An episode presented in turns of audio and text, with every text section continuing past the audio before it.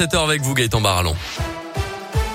Et on débute avec vos conditions de circulation dans la région. C'est fluide actuellement sur les grands axes en ce lundi matin, excepté sur l'A47, un ralentissement à hauteur du pont de Givor à la jonction avec la 7 et la 46 en direction de Lyon. Sur les routes, justement, cette frayeur dans la Loire. Une automobiliste de 21 ans a fini sa course sur le toit hier en fin de journée à Saint-Cyr-Favière, près de Rouen. Elle en est finalement sortie indemne.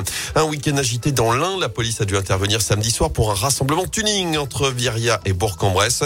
D'après le progrès, près de 300 personnes étaient réunis. Les forces de l'ordre sont notamment venues contrôler les manifestants. Vitesse, alcoolémie, stupéfiant. Plusieurs conducteurs ont été verbalisés. La nouvelle polémique du maire de Lorette dans, la Loire. D'après le progrès, Gérard Tardy a fait abattre hier matin par des chasseurs neuf chèvres à proximité du cimetière de la commune. Une battue organisée suite à plusieurs plaintes d'habitants sur les dégâts occasionnés par les bêtes au sein du cimetière.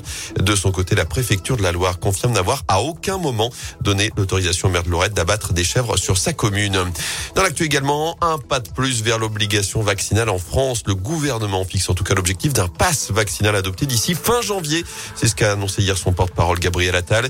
Face à la cinquième vague de l'épidémie de Covid, Jean Castex avait précisé vendredi que le pass sanitaire allait donc évoluer en début d'année prochaine. Concrètement, pour entrer dans les lieux soumis à ce pass, ce pass vaccinal, un test négatif ne suffira plus. À ce moment-là, il faudra forcément avoir été vacciné ou guéri du Covid et avoir reçu une dose de rappel.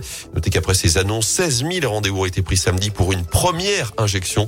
Près de 5 millions de Français n'ont toujours pas été vaccinés pour l'instant. En foot, Andrésio aura des regrets si le Clermont Foot et la Saint-Etienne verront bien les 16e de finale de la Coupe de France. L'aventure s'arrête là pour les amateurs d'Andrézieux dans la Loire, un club de National 2, l'équivalent de la quatrième division qui s'est incliné un petit but à zéro face à Montpellier hier, cinquième de Ligue 1. Dans une partie équilibrée, la rencontre a basculé sur un penalty litigieux accordé par l'arbitre au Montpellier en milieu de seconde période. Et la pilule est difficile à avaler pour l'entraîneur de la BFC, Arnaud Marcantelli. Les joueurs ont fait un grand match.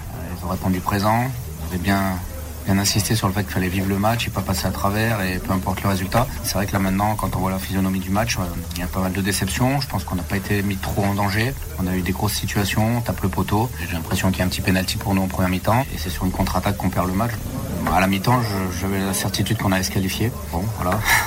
Jusqu'au bout, on y a cru et à la dernière minute, on a encore cette balle du un partout. Donc, euh, ouais, j'ai vraiment cru en l'espoir et déçu de ne pas l'avoir fait. Et à l'inverse, ça passe pour les Verts. Victoire 1-0 à la Duchère pour la première de Pascal Duprat. saint qui ira affronter les amateurs du Jura Sud en 16e de finale. Direction la Corse pour le Clermont Foot avec un déplacement à Bastia. Match qui aura lieu les 2 et 3 janvier. Nice attend également son adversaire entre le Paris FC et l'OL. Match qui a été interrompu vendredi après les débordements dans les tribunes. Une réunion se tient aujourd'hui à la Fédération française de football. Enfin, pas de doublé pour les filles de l'équipe de France de hand. Après leur titre olympique cet les Bleus sont inclinés en finale du mondial hier soir en Espagne. Défaite 29-22 face à la Norvège. Merci beaucoup.